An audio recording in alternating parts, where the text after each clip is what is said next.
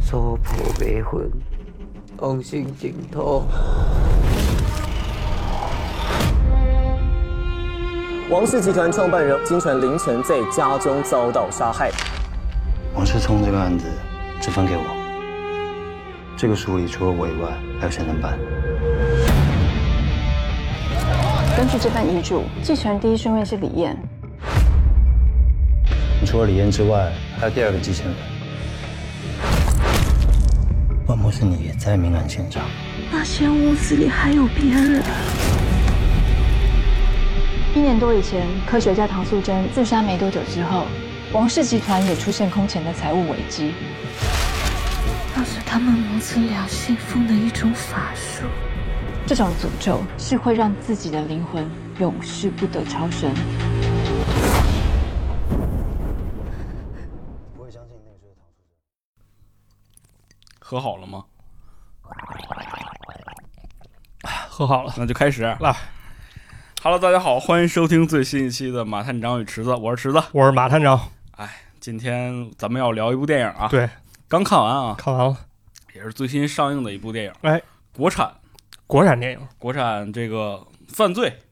科幻、啊，有悬疑，啊有悬疑还，有点恐怖没错，啊。这个这什么电影呢？叫《机魂》，机魂啊，缉拿灵魂，哎，缉拿灵魂，啊这两字儿还挺难念的。其实对，缉魂，缉魂，你想说什么？缉拿灵魂 啊，行行行行，缉拿离魂啊，啊，嗯，对，哎，其实这个名儿就他已经把这个主旨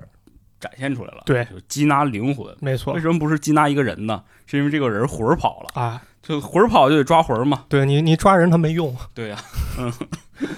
哎，所以说这期本期肯定是涉及到一些剧透的。对，如果大家伙儿没有现在看这个电影，并且有意愿想要去看这部电影的话呢，还是推荐大家走进电影院看一看这部对电影啊，哎，还是不错的。没错嗯，当然我们俩没有收钱 啊，啊，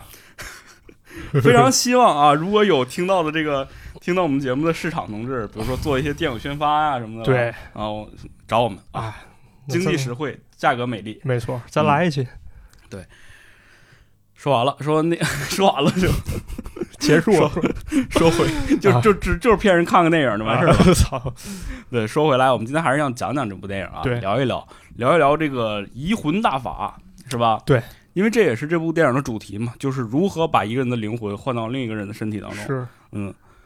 呃，先来聊这部电影吧。嗯首先看的时候，我刚开始我以为真的就是一个破案片儿啊它里边可能有一些近现代这种近科幻的这种元素，对，它可能没有那么多的涉及到的这个呃，像说就是宗教啊这一些东西，我觉得都是一些可能就迷混的元素。嗯我刚开始是这么以为的，对。但看到的时候就发现好像跟这些都不太相关。哎，它讲的好像是一个就是有一个人一己私欲的这么一个一个故事。嗯，先来聊聊剧情吧。来啊，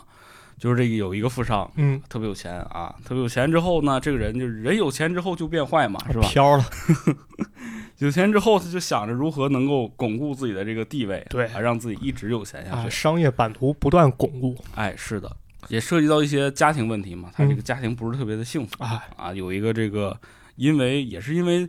他自己的个人原因吧，因为他本身他其实呃隐喻当中他好像是一个同性哎恋，是吧啊？，对，他和身边的一个万博士走得很近，没错，嗯，俩人之间就有一些不清不楚的关系。是然后这个人男，这个富豪还结婚了，啊，还有个儿子。这个家庭当中，这两个人肯定是一个多余的存在对嘛这个同期问题还是很严峻的嘛，啊！是啊，啊，这妻子就自杀了，没错，死前就下了一个诅咒，嗯啊，我诅咒你怎么怎么着，然后诅咒还应验了，啊，就让这个男的得了脑癌，对，肯定得想招治啊。没错，这正常人你就化疗呗，怎么着？人家不行，人非得想个别的招儿，哎，用什么 RNA 技术，整个的这个技术流程啊，我跟你说讲非常的玄学，啊，首先他是这么讲的，他说用这个 mRNA，mRNA 是信使 RNA，嗯，就是去逆转录它的本身的这个人的 DNA，然后用这个东西去做制作出来的这个蛋白质打成蛋白质粉末，然后再给另外一个人吸。啊我觉得就很扯淡 啊，啊，这个我就假装我听懂了好吧，反正就是移魂大法吧。对啊，咱就统称这么称。可以这么理解对，然后这个人呢就选了一个他们。集团，人家有钱人嘛，集团下面有一个育儿计划，啊相当于是这种优质基因的一个筛选计划吧。啊我操，这个，对，然后找了个女的，哎，哎，刚开始说娶这个女的，嗯，！嗯哈、那年轻漂亮媳妇儿谁不喜欢呢？是吧？ 但人家没成想你拿人漂亮媳妇儿干这事儿啊 你把人当白老鼠用，对呀、你拿她当这个灵魂灵魂傀儡是吧？对，嗯，就把自己的这个灵魂啊转移到她身上了。操，人类灵魂工程师哎，对。然后这里边其实有另外一条线，就是这个破案这份儿。啊，嗯，因为首先来讲是上了这个案子是案发是如何发的呢？就是这个富豪被杀了，嗯嗯，然后就有一个警察来破案。啊，这个警察破案这个人是张震演的嘛？对挺，挺挺帅的啊很帅都，都已经光头了，都啊没眉毛了。光头神因为是探，啥？因为他有癌症。对，人也得癌症，对整个的故事当中最重要的一个元素就是癌症。对，最后咱们也会提到为什么是癌症啊？嗯张震去破案，然后他首先他身体其实本身已经不好了，啊，而这个时候扮演他妻子的人叫张钧甯啊也怀孕了。对，几种负担叠加在一起吧。对首先这个人他要养家嘛，没而错且这个家已经有第二代产生了。对，然后这个人还得了重病，是治病又得要钱就是啊，就是这么一个极端状态。对，他就一定要回来上班去破这个案子。啊，我觉得他自己也有一些私心吧，就他可能想通过破这种大案，然后能够得到一些社会关注，或者是说一些就是经济上的帮助吧。对，还有一方面可能是他自己一个执念吧，他可能有个信条让自己接着活下去，嗯，是，反正张震就进入到这个电影当中了。哎，介入了，对，然后开始破这个案子。嗯破这个案子就刚开始就觉得这富豪死了，那可能就是一起谋杀案呗，对，是吧？那普通谋杀案，那咱咋破该咋破咋破呗。对就谁杀的，谁有动机。查了一圈，发现这个富豪儿子有动机，啊，因为这个同妻问题嘛。没刚才错咱也说了，对，这儿子恨他爹呀，哎就过来可能就把他爹杀了。对，而是审了一圈，发现好像还真就是他，哎，儿子也招了，是嗯，但这个在审的这一场面当中，有一个非常有意思的事情发生了，就是这两个人，就是这个富豪娶的这个小老婆和这个他的前任妻子的儿子，俩人坐在一起的时候，突然间好像达成了某种默契。啊，这个人就说了一句话，说什么？哎呀，说这个我死以后，你要好好帮我照顾什么什么东西，是吧？哎好像冥冥当中，这个就是站在这个儿子眼前的这个女士，好像不是那个不是那个小老婆，不不是他，就是感觉好像是那儿子亲妈似哎，的，对，好像是亲妈。哎，这个时候就让大家伙困惑了，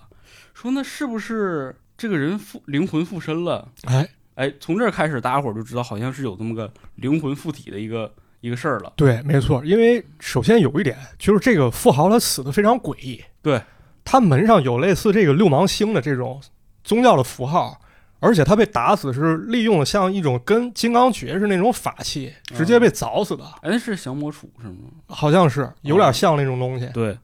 反正挺有意思的。嗯对，就是他好像对，就这个地方预告片当中这个地方渲染的特别的重嘛，所以说有这种邪教或者魔道杀人的感觉嘛。啊，有这种感觉。对，大家伙儿就猜测了，那是不是这个法术让人那个灵魂附体了？对，另有隐情了。啊，对。但结果其实就往后发现，好像哎，就是那个 RNA 技术，因对，为他马上公司就宣布了，这个技术可以抗癌，哎，哎，可以治疗这个人的脑部癌症。对，那他其实这个主角也也也得癌症了嘛？嗯，看张震的妻子就是张钧甯，就马上就说，哎，那我们是不是可以用这个技术来帮我老公，是不是治疗一下癌症对啊？，治一治。嗯所以说呢，哎，很顺利啊，就是马上这个张震也是因为这个案发，就是这个病发嘛，马上住院了。然后张钧甯呢，也通过她自己的这个方式，马上就让她老公接受这种治疗。哎，但实际上里边有一个问题，就是她怎么就就能用上这么高级的这个治疗手段呢？因为张钧甯隐瞒了一个案情的重要线索，对，相当于做了伪证。什么伪证呢？就是说，在这个儿子杀爹这个案件当中啊，有这么一个东西，就是录音，一个手机，哎，其实是录下了当时现场的一个状况的没错。啊。前面这一段是这个这个他爹喊着他儿子的名字，啊，你给我滚！对你给我滚，怎么怎么样，反正就是这种。对啊但是忽然间你发现后面有一个声音，是一个女人的声音，哎，你你怎么还不死啊？说什么就是反正就是换做是我，我也我会也会这这么么的。做。哎啊，这句话就一下子引起了这个张震的注意。对，没错。本来不是说儿子杀人吗？为什么又来一女生还说这么狠的话呢？嗯，但是他最开始在破案的时候，他没有听到这句话，对，因为这个张钧甯把这一段录音给隐去了，她用这一部分的录音去换了治疗她老公的这个条件机会。。哎，嗯，就是在整个的过程，就是案件已其实已经到这一段到这一步已经破完了，嗯，就是已经把这个儿子送进监狱了。对，嗯，但是在张震去整理整个案件的资料的时候，发现了有一有一段备份，这段备份和他当时听到那个录音这时间时间长度是不一样的。，对，所以说他发现这个小细节，内有隐情。紧接着就揭开了整个案件的后内幕。嗯，就是说，就是用 RNA 去把一个人的意识转移到另一个人的大脑当中，对，这个事情很主要。嗯我们马上也就知道了，其实呢，就是这个富豪默默的在接受这个治疗，而且默默的把自己的意识呢转移到这个小老婆身上。啊，嗯，这个小老婆当时杀他，其实就是我杀了我自己。没错，哎，救命！当时不说了吗？是谁杀了我，而我又杀了谁呢？是我杀了我。对，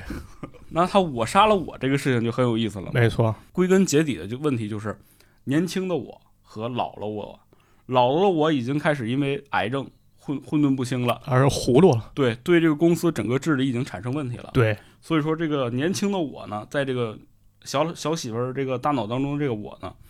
觉得不能看你亲手把我这公司毁了啊，对我得赶紧接棒啊。对啊，就换做是我，我也会这么做嘛。对这句话，所以说他就把他这个已经患了癌症的这个身体就给杀死了。啊，相当于又补了几刀。对，哎，其实整件事情到这儿，其实大伙儿都已经知道怎么回事儿了。对，但是呢，你没有证据啊。嗯，你说灵魂互换这种事情，怎么可能说说谁谁都能信呢？对，是吧？所以说呢，最后在破案的最后最后，就是张震首先发现了自己的妻子做伪证，嗯，然后把自己的妻子这个事儿给说出来了。没错，但是他用的是什么方式？用的是自己去承担，对，因为他本身也得癌症了嘛。没错，他就说，那要不然就我去承担这件事情，哎，我跟我的这个老大说说，其实是我造了这段假。对，嗯，然后同时呢，他也去发明了这个技术的医生那个博士万博士去啊谈判，对，说咱们俩要把这个事情纠正回来，没因错为这，个万博士其实已经发现了这个事情本身不对了，对他很痛苦，对，他也想去把这件事情弥补回来，没错，俩人就去找上了这个富豪的小老婆。嗯，这个时候，其实富豪的小老婆就已经是富豪本人了，没错，嗯，已经完成了手术嘛。到这一步，他们俩就去找谈判了，聊了很多事情啊。这其实就是一个在整个梳理案情的一个一个情节吧。对，这个地方影片处理的很模糊，就是一瞬间一黑，然后这个万博士冲进去，听到了一声呲，对，是这个声音。然后整个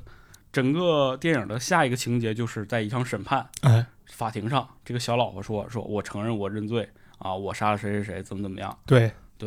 这个事情就结束了。嗯，紧接着就是最后的一个大结局了啊！其实也是在揭示整个这个小老婆为什么会认罪这个事儿。嗯，在监狱里，张震的这个妻子张钧甯呢，其实因为也是因为自己的职务过失，她觉得不对，作为身为一个人民警察是吧，怎么能够干这种事儿呢？她还是去自首了。啊，自首之后，她就被抓进监狱了嘛。嗯，在监狱当中，她就看到了一个女人，哎，走过来，是吧？摸摸她，然后这两个人眼神当中的交流，感觉马上你就能知道这两个人认识。对，但是画面镜头一打，你发现哎，是那个小老婆哎，啊，这个事儿是怎么回事儿呢？因为一直当中电影当中有一个细节，就是这个张震的老婆张钧甯这两个人在一起的时候呢，张钧甯就爱皱眉头，嗯，总爱皱眉头一说事儿，张震就去拿他的大拇手指头啊，去戳戳他这个眉头，把对这个眉眉头这个地方捋平。亲密动作，哎，这个动作是从始至终一直都有的，对，也就是在告诉大家，这个是两个人之间的一个默契动作，没错，一个暗号，那到最后的时候，其实整个整个案件下来，整部电影下来，那最后一个环节就是这个小老婆去摸了摸张钧甯的那个眉头，把眉头舒展开了，嗯，那就证明其实张震最后的在他自己生命的尽头，也是为了帮助破案，他把自己的意识又转移到了这个小老婆身上。哎，嗯，就整个的案件其实就是这样的一个，对，，整部电影结束了，嗯，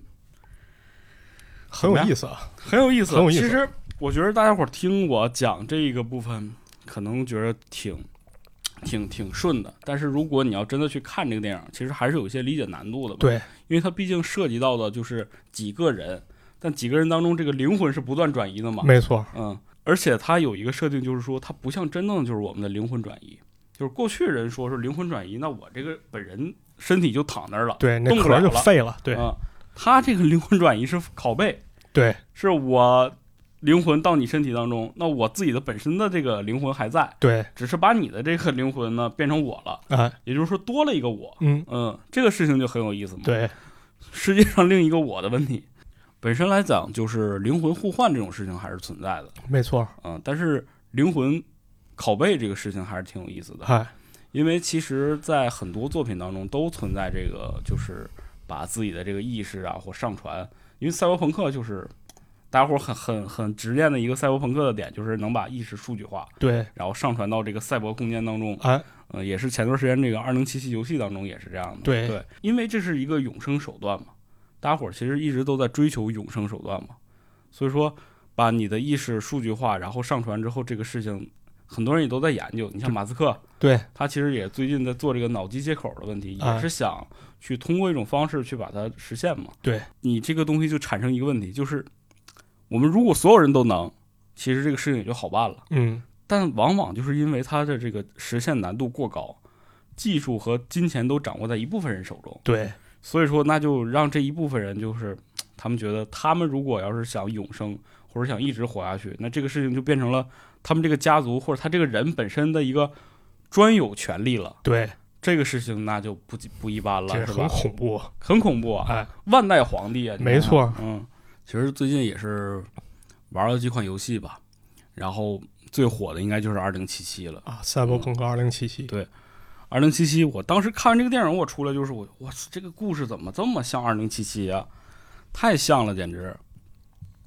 首先，二零七七当中有一个线就是公司线，就是一个结局之一。嗯，结局之一就是，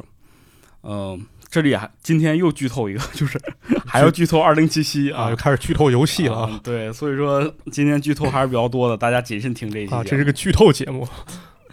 对，还是想讲讲这个事儿吧，就是对灵魂永生这个事儿。对，嗯，也是游戏当中这个荒坂三郎啊，一个大财团的大老板，啊，也是想把人的这个数据做成意识上传，然后怎么怎么永生这个事情。嗯，在结局的时候，你就会发现他特别狠，他这个人就是不择手段。本身在设定当中，他参加过二战，啊，但是他他有怨念，他说那个日本天皇投降这个事情，他就很不相很不相信，啊很不能相信这个事情。就你怎么能投投降呢？你怎么能就是让让日本战败呢？啊，嗯，所以他心里有个执念，就是要再重新建立大日本帝 国。我操，狂人狂人啊，啊，就这么个狂人，他就想，狂人到了一定地步，好像都是想去把自己的这个权利永生永生有世传下去嘛。啊你看对秦始皇，对秦始皇不也是这个寻寻药吗？啊，好像到一定程度之后，这个人都想延续一下自己的生命，对向天再借五百年，这哎时间实在是太有限了，对。然后荒坂三郎怎么着？嗯，毕竟赛博朋克了嘛，技术手段已经高了，他就把这个意识上传这件事情做成了，嗯，就有一个这个 Relic 芯片，对啊，这个芯片呢，相当于是首先能把你自己的这个意识复制化，然后呢，你如果再插到一个别人的身体当中呢，它就会慢慢慢慢的把另外一个人的意识给覆盖掉，啊哎，这样就多出一个我来，哎，嗯，从荒坂三郎其实就是做了这么一件事情，剧情我尽量不剧透啊，有成很多东西其实都已经就是很多了，但是就是说，他最后其实选择一个方式，就是让他的女儿把这个芯片，把拥有自己意识的芯片插在了自己的儿子的大脑当中。啊，这样就相当于可以万世，以前是皇位万世继承，对，那现在万世继承相当于继承都是一个人儿，就是换了个身体，哎但灵魂是一样的。，对，嗯，就是大财阀，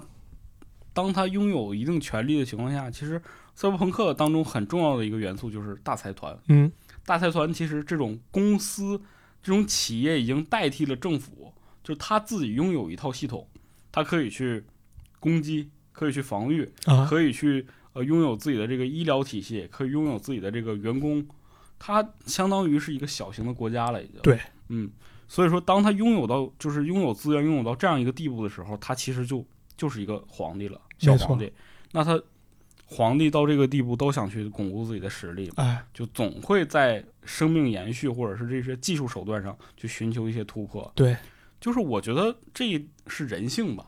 这就这当你是拥有一个东西之后，你就想一直拥有它。对嗯，这个是就我们任何人都觉得这个都都能理解吧，对，但它涉及到一个问题，就是说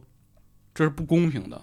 没错，首先来讲，它对于整个世界是不公平的，对因为你只有你自己能永生，但是别人呢，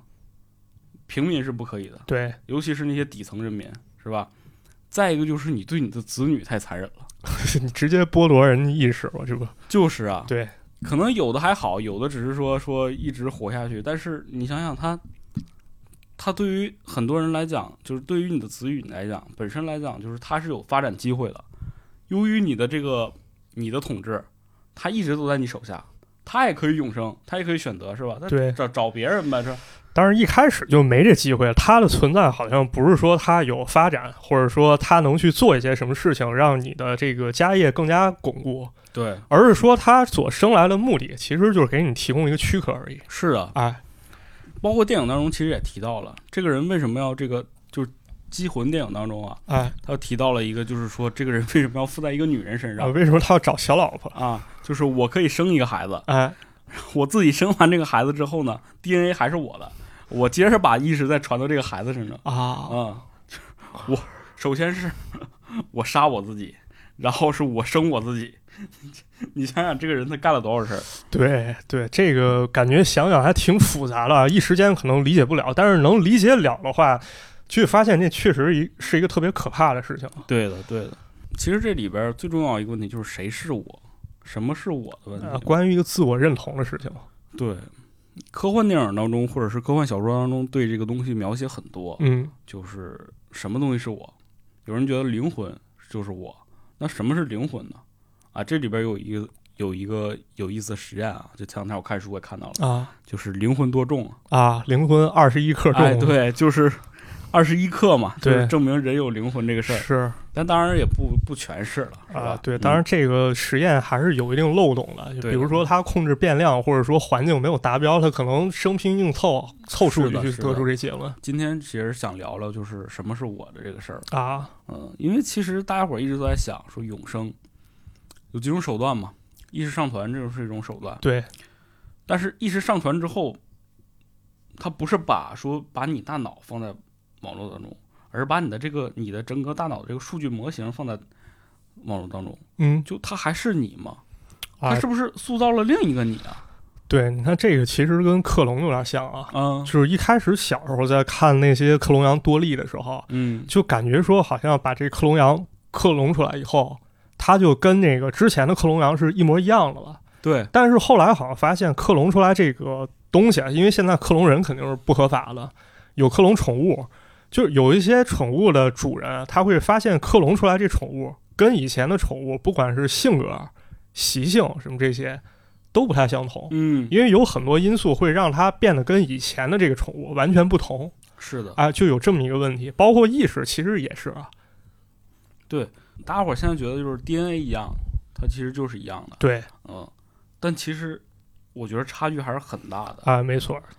很多人说去做一个克隆人，克隆人在形成的时候和你的形成方式是不一样的。对，你是从小长到大的，他是直接被这个培养皿培养出来的。嗯，你的大脑结构可能一样，但是你们俩就是这个经历的这个过程是不一样的。啊，没错，有有这么一个故事，其实挺能说明问题的，是《世界奇妙物语》，应该是啊，里面有一个故事，啊，就是讲了有一个小男孩儿，他有一天好像是坐末班车，嗯他睡过了，他坐到那末班车车站，突然发现有两个穿白大褂的人领着一个小孩儿，那小孩儿回头看了一眼，他发现我操，那小孩儿跟他长得一样。然后他就发现他们班的孩子就好像是长到七岁还是十岁，嗯，那孩子好像就会突然性情大变。你跟他再提以前的事儿，他就不太清楚了。终于，他也到了这一天，他才知道日本出台了一个计划，就是为了让所谓的年轻人变得更像一个有活力的年轻人。啊，孩子但凡在出生的时候就必须接受一项克隆，一就是克隆了两个孩子，其中一个在实验室当中接受实验人员的教育，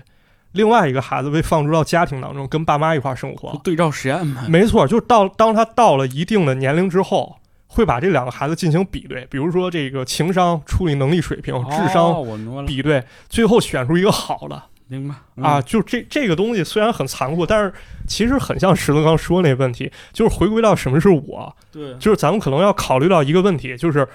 我是谁，或者说什么塑造了我，对啊，我为什么会成为我？对。啊对对对，其实有一个观点就是说，呃，比如说咱们聊天儿啊，哎或者你们听节目，就这个过程，其实就是我们的意识在融合。没错，就我们不是说说我们在聊天儿或者说话，只是说在听，嗯，其实它影响的你整个人的这个思想的。对当我们和任何人有交流的时候，其实就是我们的意识在交汇，对，然后我们多一点少一点，这个过程其实就是在完善自己的意识的过程。对。那如果一个人就是他只是带有记忆，但他是没有过这些交汇过程的，对，他这个这个过程也是你意识当中的一部分嘛。没错。所以说他他就和你的这个形成方式和你所能够走到今天的这个过程是不一样的。对或者说咱再打一个比较浅显的比方啊，就是同样一个存档，一个游戏存档，就是你在存完档以后，你可能玩段时间，那这啊相当于对一个人塑造吧。对那好，现在我关掉它，我再玩一遍，就这两个存档，你能保证它完全一样吗？这就很像是那种就是平行宇宙的这种这种观念嘛。啊，没错，对，所以说当我出现在这个世界上了。就是我觉得任何情况下，你的复制啊，或者说通过任何技术手段，再制造一个跟你相似的人，他都不会是你。对，反正这个事情就是很有意思，而且其实克隆人也涉及到一个问题嘛，嗯就是他早衰嘛。啊，就为什么大家伙儿一直在猜测这个克隆人早衰问题？很多人提出一个理论，就是说，你的 G DNA 是有记忆的，就是你，你已经活了五十年，啊你克隆了自己，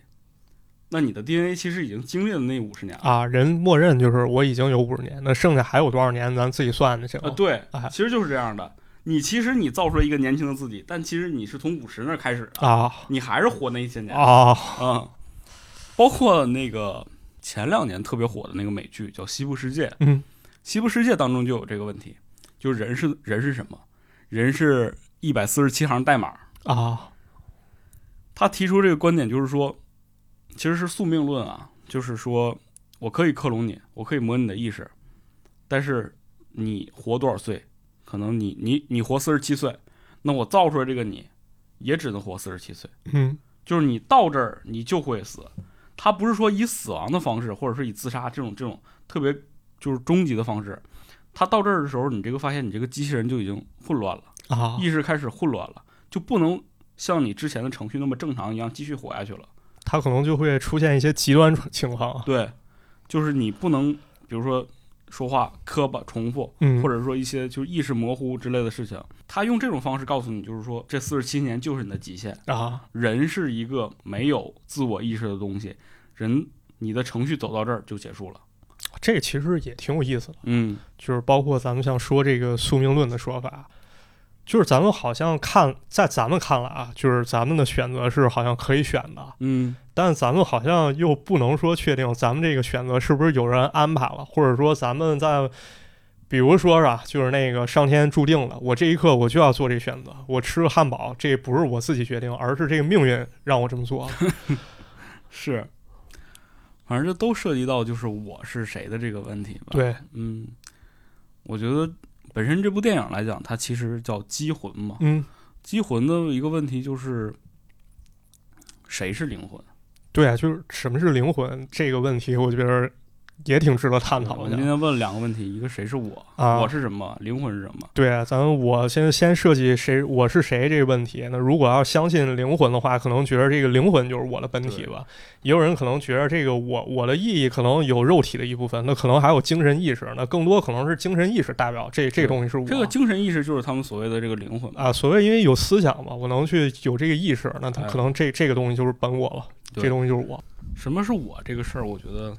是哲学问题，但什么是灵魂这个事情，是不是要从一个科学角度来看待啊？啊，对这个我查一下维基百科，人是这么解释的啊，嗯就是咱们从科学角度去讨论灵魂，首先咱绕不开一个问题是啥？就是如果要确定灵魂是否存在的话，首先第一个点就是咱们得给灵魂下一个比较准确的定义，哦，对吧？但是这一点我觉得其实很难做到，对，对吧？咱们比如说灵魂它是不是一种物质？如果是物质，咱怎么去二证十明？二十一克嘛。对它到底是不是二十一克？对，这个说法到底是一个假说，或者说是一个伪证？嗯然后或者咱们就说记忆是不是灵魂？嗯，对，对这种说法就非常多了啊，所以我觉得如果要用从科学角度去解释，首先定义这方面就是问题就没法定义吧。啊，你就很难去定义这个事情。嗯，然后咱们其实还可以看一下，就是各种宗教对于灵魂一个解释啊，就哎是如对果要是咱们引入这个神这些超自然因素在里面，其实可能相对好理解一些啊。是的，其实就是咱们说这个电影当中啊，电影当中其实它比较接近于宗教中哪种？我觉得比较接近于道教的说法。嗯道教其实它很多派别都认为，就是什么是灵魂？所谓人的灵魂是一种有实的一种特殊物质，也可以把这种东西叫做元神。就咱说这元神出窍这元神，这个元神呢，它有阴阳之分，然后经过修炼的时候，这人可以修炼成纯阳。嗯，那么在纯阳的时候，它就可以控制你的灵魂出离肉体，出离肉体以后，咱们就说元神出窍，对吧？啊，就是这个灵魂出窍，啊，这灵魂出窍，脱离肉体，我这肉肉体在这儿待着，灵魂哎出来了，出来以后呢，比较有修为的人，那他可以把灵魂输入到别的肉体里哦，啊，就像咱们看那个以前那些神话里面，嗯像什么吕洞宾哎进入一个死人身体，啊，他活活他那个这这不就是活过灵来魂转移吗？啊，这是一种灵魂转移，就是说这个肉体只是一个空壳的时候，这是哦第一种转移，是第二种转移叫什么叫夺舍。夺舍，啊，字面意义其实能理解啊，就是抢夺别人的房舍一样这种感觉。就是说，如果要是有另外一个人，他还是一活人，嗯但是是我修行比较高，那我可以通过我的灵魂去占据他躯壳，把他灵魂给挤走啊，啊，是这么一种解释。哎，但它其实里边有一个问题，就是说这个灵魂和这个躯壳是一对一的关系嘛，对它就是也是唯一性嘛，哎就是我到这个里边儿，那我就不能在我本身的那个里边儿了。没错，嗯对他可能还有一个唯一性，或者说当时吧，我我不是特别懂啊，也许能找着，也许、啊、咱们去推论一下，可能当时水平有一定局限性，人被并没有想到这灵魂它能不能批量复制这么一个问题、哦是，啊，也比较有意思啊。嗯，然后包括别的宗教，其实对灵魂也有一个所谓的解释啊。嗯咱们可以先看一看这个佛教啊啊，佛教其实又得一分为二的去看待，因为它有印度佛教，还有咱们说这汉传佛教啊。啊啊，其中印度佛教其实它非常简单。我这查的论文是徐文明写的，他就是简论佛教中的这个灵魂观，他提出了这么一种观点，就是说印度佛教人家坚持说人是什么组成，地水火风四大和合嚯啊，就是四大和合产生了。那么如果要是人死了以后呢，这四大就分离了，你的意识就不复存在了。所以，如果从印度佛教观念来说，就根本没有一个能跟身体分离，或者说它能离开身体独立存在的这么一东西嗯啊，这就好解释明白啊。但是当佛教传入中国以后呢，咱们中国人有个特点，咱重视祖先，对对吧？所以在这个汉传过程当中了，灵魂概念慢慢发展出来，啊，这个怎么讲？就是说，人死之后啊，出现灵魂，其实灵魂它不能说是灵魂，也不能说是鬼，它这一阶段叫做中阴身，啊，就是他给这个东西定义了一个阶段哎，啊，对，叫中阴身。一般呢，咱们都说嘛，什么七七四十九天之内啊啊，他到处可能看看生前环境。包括什么回魂夜这些说法，这可能由这个派生出来哦了，这是流行文化当中的一种解释。然后说这个生命在死亡之后，下一期生命开始之前，这段中阴状态过完之后，他可能要参与六道轮回。哦，就是在这儿是开始轮轮回的对，应该是这么解释啊。然后这个六道轮回中又有众生啊，他可能成鬼，进入鬼道，可能嗯地狱道、人道、天道，跟一个人这个修为有关嗯啊，是这么解释。相当于他还能参与到这一过程当中。这样，反正这个就是，但这样的话就让他，因为他本身有一个这样世界观嘛，对就他给你告诉你你是这样这样一步走的，其实你就很能很能就是理解这个灵魂是怎样一个东西嘛。没错，但是如果你真的就是说在我们现实生活中排除宗教或者排除一些信仰问题，我们确实没法没有办法去把这个灵魂这个事情更好的表述出来嘛。没错，就其实包括是信仰，还有咱们现实生活当中也有一种冲突，嗯就是你信宗教，如果你信的比较深以后，那意味着什么？就是咱们不光承认这世界上可能有佛、有上帝嗯啊，咱们可能还得承认他的一套世界运行的法则。哎，对啊其实这个东西跟前段时间那个去年特别火的一部电影叫《心灵奇旅》啊，也是一样的嘛，就是他也是那个人死了，灵魂开始在整个事件当中徘徊游荡，而对做很多事情。呃，这个东西就是在西方语境下的那个灵魂嘛。没错，嗯，对。那么如果我信佛教，那师傅可能告诉我，你这一世可能只是你这一世而已啊啊，你可能有累生累世、前生前世，之后你可能也要参与轮回。那么你这辈子你要积德行善，你要做好事儿，嗯，你不能太过执着，你要学会放下。对那之后可能你会进入一个更高阶段，那最后可能你出离六道轮回，你就成佛了。是也也就是说，你不光是不仅不管是信宗教也好，或者说你在生活中慢慢去接近宗教，你总归要接触接接受的是什么？是它这一套关于世界运行的一个法则。嗯那么科学对于这这种东西解释是怎么？就是随着科学发展啊，咱们会发现咱们固有的一种观念被打破，对，你变得越来越难接受。就以前是我很难接受科学，现在是我信了科学之后很难接受宗教这些东西。没错，嗯，或者说有的人嘛，他可能会选择就是从宗宗教和科学当中，他找一个相似性，嗯由此来解释这个宗教其实它存在是具有合理性的嗯啊。比如说这个，就比如说灵魂吧。咱们现在觉得意识好像它如果要是能上载的话，那就证明灵魂是出现，人可能就会这么理解。回归这个《机魂》这部电影吧，嗯，嗯，我们其实能够感受到，就是同样类似的故事，呃，富豪去复制自己的灵魂也好，或者是想永生也好，但最终的结果都是没有达成嘛，啊，都是死得很惨嘛。对，对，所以说我们也想告诉大家，就是说你不要真的那么的执着去追求一些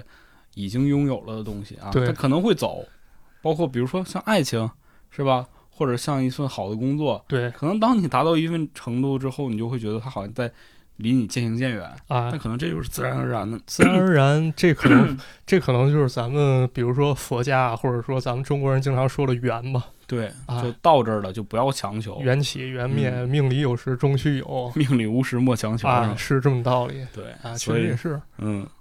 所以还是推荐大家去看看这部电影吧。对，还挺有意思的。今天聊了很多，感觉这一期可能，嗯，涉及的东西比较多吧，没错，但我觉得还是挺有意思的。没大家伙儿错。没事儿的时候可以想一想，对坐在那儿，可以想一想，毕竟我思故我在嘛，就是我们平时确实生活可能挺忙，嗯可能会被一些细枝末节所累，可能会忽略掉就是关于什么是我这问题。对，如果要大家去细细想这些问题，就不管你从宗教层面去理解，嗯，或者说是我们去幻想科学发发展以后会是什么一种状态，对，那么可能我们更容易去在不同观点当中吧，咱们去找到一个自己在生活在这个世界当中的一个坐标。是的。其实这个东西问题就很有意思吧，因为它没错会影响到你方方面面嘛。，对，比如说教育，哎，其实你一直在考虑，就是我们之前倡导的就是统一化教育，对，所有人都要一样，没错，穿的要一样，然后吃的东西要一样，你学的东西也要一样。但这两年你会发现，因为接触到了这个我的这个概念之后，会有一些个性化教育，对，或者是一些就是素质教育，因材施教。对吧？对所以说这个东西都是因果关联的，哎就整个世界的认知体系就是存在于我们人。对于我的这个追求，我的这个认识是什么样的，一没步一错步走过来的。，对，包括对于自己的理解吧，真的很有可能会影响你将来的发展，或者说你的一些为人处事的一些情况，对，可能又跟咱们所说这种宿命或者缘有点相似啊。我们先要认识到我是什么，对，然后但我们要知道还有其他人，啊，嗯，这个都是都是一步一步走过来的，因为你不知道我，你就没有办法去塑造更好的我；你不知道有其他人，你就不能去在这个社会当中，呃，让别人舒服，让这个你的这个整个的环境变得更好。，对，嗯，所以说我这个问题，应该我们就是从古至今，包括未来以后，都是在探讨的一个问题。没错，这那我们可以先去了解一下什么是他人，对，嗯，没错他，人也很重要。哎行，那这期节目就差不多了啊，就就到到这这里儿了。哎还是那句话，我们没有收 任何的广告费啊，啊。当然，要是想找我们做投放，那我们当然举双手欢 迎。好的，嗯，那就先这样了。哎，呃，我们的节目呢会在各大音频平台上线，然后有一些音频平台呢可以评论，对，可以这个打分儿，哎，可以给专辑打分儿，也是希望大家能够去帮我们评论一下哎，然后多转发，多帮我们打一些分数，这些小的东西对我们很有用，没错。也是谢谢大家了。啊，对、我们其实就有点像送外卖或者说开车这 个，对大家可能平时不是特别重视这些东西，但这些东西确实对我们很重要啊，也感谢大家，希望大家能够多多支持。嗯，那这也是二零一年我们推荐的第一部电影吧，哎《机魂》，希望大家能够在保护好自己的个人安全的情况下，哎，走到电影院里看一下。对，嗯，那这期就这样了，哎，好的，拜拜。拜拜。你